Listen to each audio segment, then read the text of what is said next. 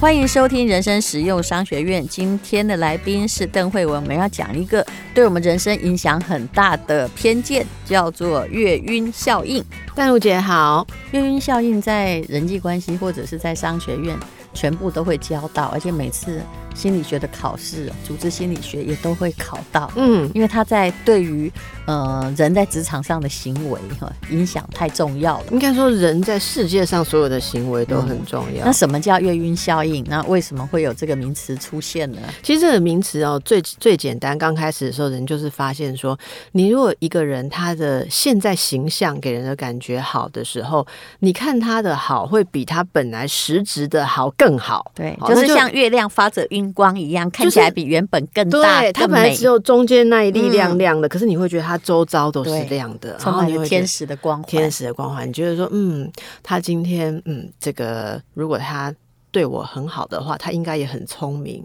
他应该很美丽，嗯、他应该有爱心，或者你就把伟大的领袖想成十全十美了，对哦，就是他什么都好，他说的话都是对的，是、嗯哦。那你可以想说，这个一个人如果处在这样的局面，真的很走运啊！哈，你要符合到一个好的定义，你的行星轨道到那里的时候，好的东西都集结在你身上。嗯、不过，同样的效应，你如果被认为不好的时候，嗯好，如果旁边那个黑光也很亮。对，那这个心理学上有很多的实验，例如说很典型的，如果有一个孩子，他可能今天如果跟同学打架，嗯，明天学校有人钱不见了，嗯，大家会想要去查他的书包，嘿，就是你你是有问题的小孩吗？好，那你是不是？那当然，这个后来也有很多的解释，例如说标签啊或什么。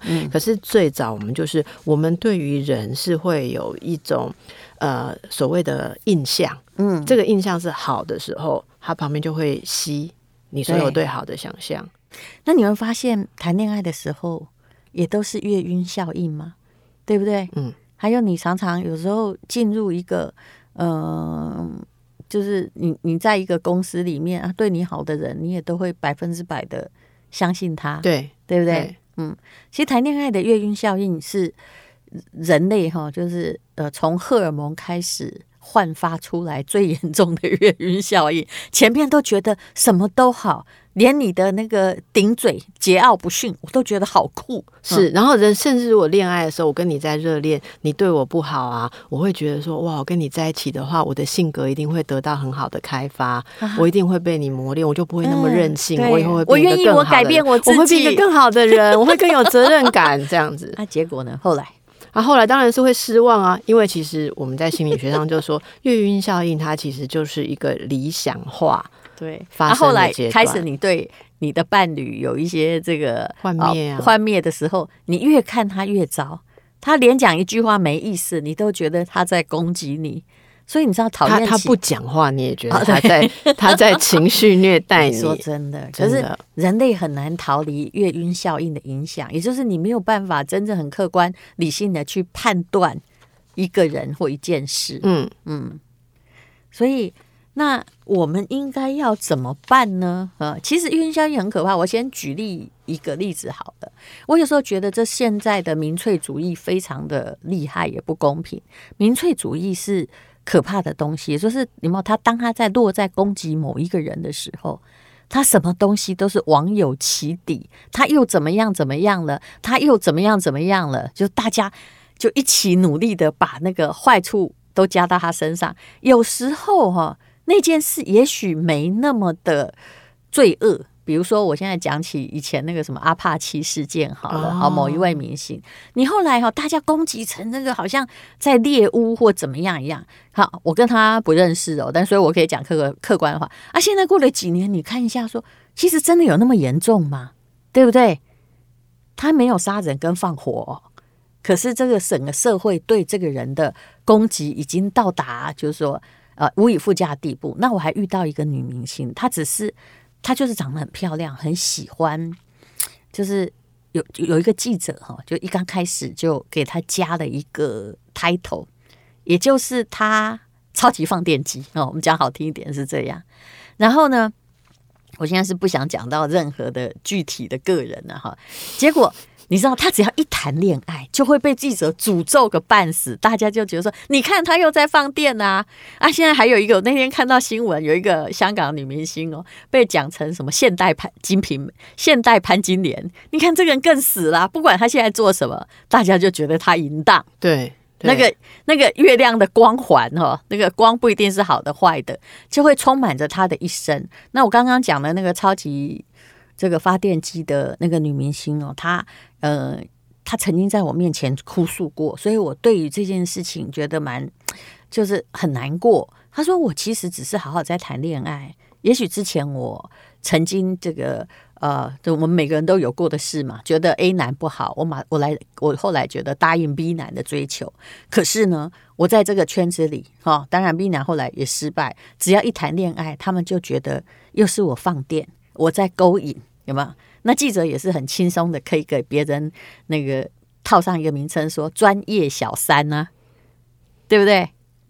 或者什么超级大炮啊，好可怕哦！是是，我觉得一旦套上了这个之后，你刚刚讲的，我想到的最可怕的是，你有没有看过一些人？你。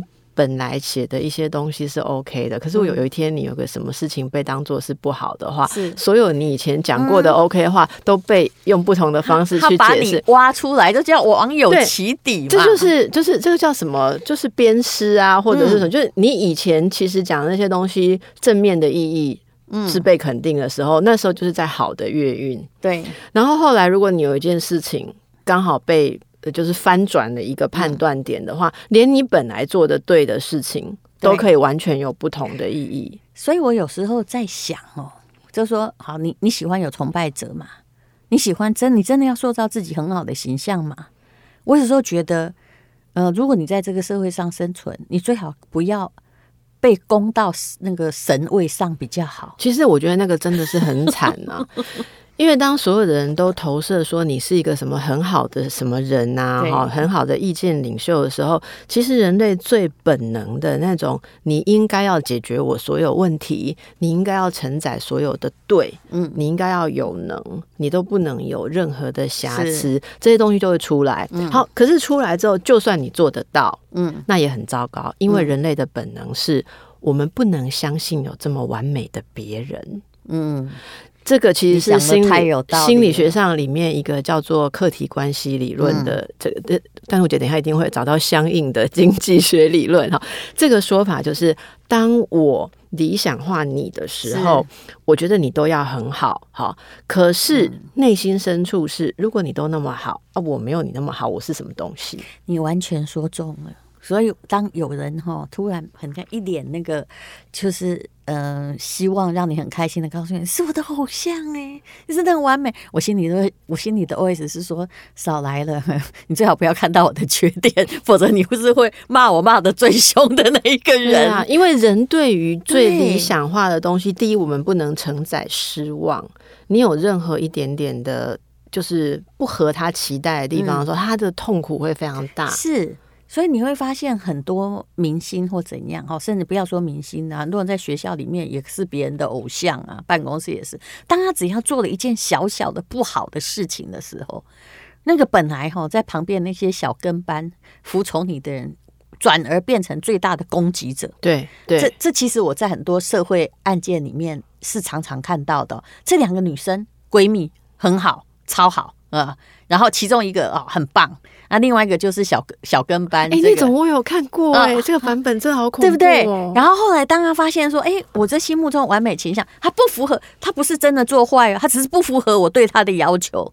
当他的某个小行为不符合我对他的要求之后，我就去搞鬼哈、哦。我看过个例子是，嗯。在闺蜜的房间里面，因为她可能有两个男朋友、女男朋友，根本不关你的事哈。你大家不要去想是什么案件，那他就去人家的那个房间里面装针孔摄影机，然后把它呃录制出来公公公告给她的亲朋好友看，嗯嗯、因为这完全她交两个男朋友不关你的事啊。对，然后在那那到底你在想什么？你损人不利己。我说一下这种人在想什么。嗯、其实我们以前应该看过很多，对不对？太，这种很奇怪叫。标准的损人不利己。但是他会说他是在保护你，因为你走歪了，嗯，所以他要把他理想中的你的你就是他心目中的，也许是一个偶像，我要纠正他，或者是是一个玉女，对，我在帮助你回归到你正确的道路。所以这种闺蜜的，我们听过非常多。我曾经听过一个是，他从国中开始 就是帮那个他的偶像。等等于说是帮你提包包的人，对对对，这样他就在旁边。我刚刚讲的例子也是一样，因为因为说你很漂亮嘛，所以他才会信任你，很优秀，对对对。然后他就是，其实那一个比较优越的那个，始终都觉得说另外一个以跟他在一起为荣，他根本没有想过说他有亏欠那个人什么，他帮他抢位置啦，帮他干什么，帮他买早餐带东西，他都觉得是理所当然，因为是你自己自愿的嘛。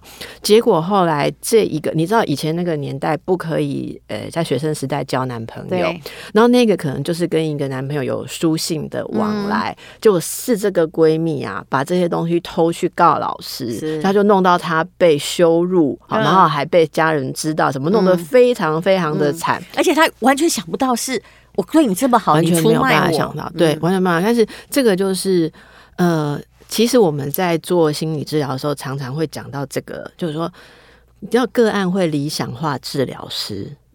理想化治疗师就是说，我应该不管讲什么，你都会懂我。是，所以治疗师如果没有在这个方面有修炼的话，你会被框在一个全知全能解救者的角色里面。有光圈的上帝。对，那最简最典型的一个极端的例子哦，个案来问治疗师说：“嗯嗯，你应该非常了解我嘛？嗯，好，那你一切都会，我不管要做什么，你都会支持我吧？好，我下礼拜要去死。”哎呦，治疗师当然要劝他，为什么啦？为什么想不开啊？什么的？嗯、他就说：“你为什么要问我这些问题？你不是唯一支持我的人吗？”嗯，但是你支持他，一定会被他挑战到一个点，是就是说，因为世界上。有挫折的人，他们经历的就是世界不是照我的意思。那你怎么做？其实很多妈遇到这种、欸，哎，那小孩后来没可威胁，就说啊，不然我就离家出走。所以 用我自己来威胁你。这个时候，你必须要通过那个考验。第一个就是说，你必须要忍受被他攻击。你最终必须要说啊，我跟你的确在某些事上意见会不同。而我的立场，为什么我觉得帮助你活下来对我是重要的？你必须要承认这是为你自己，是你不能老是讲说这是为你好，这是为你好。这对方其实挑战到一个极限的时候，就会说没有啊，我没有要这样啊。最后你必须承认。我印象非常深，我好像才当精神科医师第二年的时候，那时候我才二十几岁，非常没有经验。那就是有一个案主就跟我讲这样子的话，嗯，那我就那天非常的慌张，我赶快把他。给他按过去，说我们下礼拜再讨论哈，赶快去跟我的老师报告。是是，那我的老前辈老师跟我讲一件事，嗯、他说。现在个案在挑战你的这个理想化情节，你如果要违抗他的意思，你就跟他爸妈一样，就不是理想的人，那就证实他的理论，说世界上没有人完全的支持我，所以我不值得活下去。哦、他说这是一个谬论，呀有没有？这是一个、嗯、一个逻辑上的谬论。嗯、所以这个时候是考验你，你要回归到你要能够做一个人的，嗯、你要你要能够做一个人，你要能够谦卑。嗯、所以你回去，其实你只能告诉你的个案说。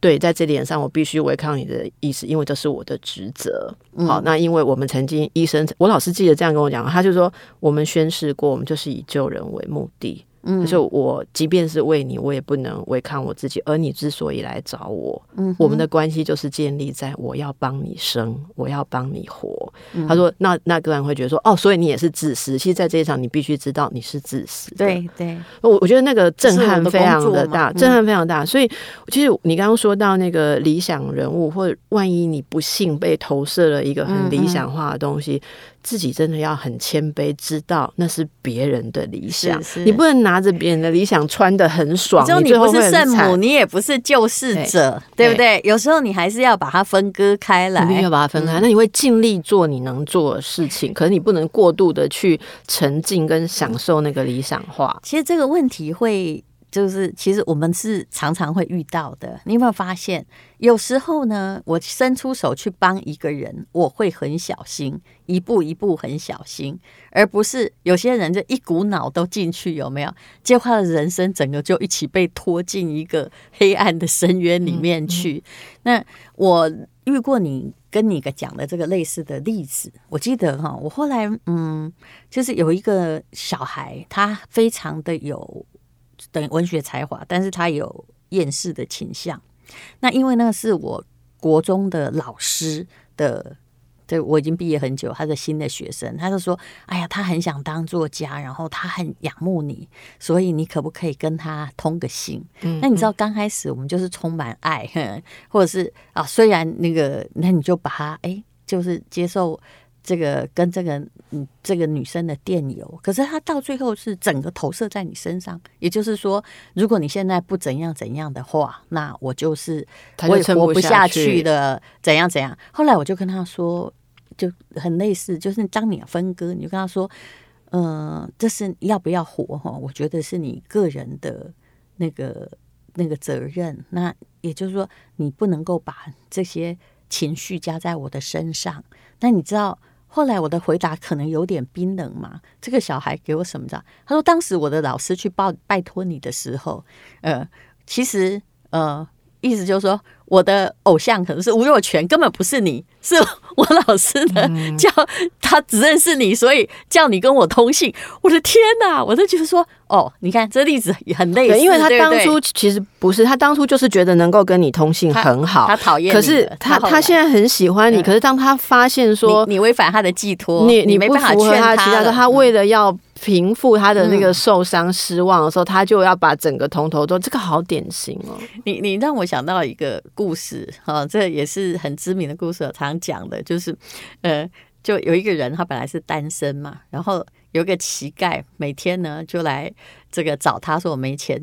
吃饭，然后这个人就给他十块钱，然后乞丐也就是开心的走了，每天他都给要到十块，然后突然有一天呢，好，他来找这个呃施主，施主就给他五块钱，那个乞丐就说以前都十块，然后现在为什么是五块？哎、那个施主就说，因为我最近结婚生子哈，那我有失业，我现在也没有钱哈，那个乞丐就很生气的打他一巴掌说。谁叫你要结婚生子呢？为什么现在不是十块是五块呢？啊、你说你在帮助某一个人的时候，你有时候要想想看，这中间有很奥妙的逻辑。你在帮助一个人的时候，你要想一下，你给他无限制的建立了依赖跟期望之后，你以后很难回收了哈。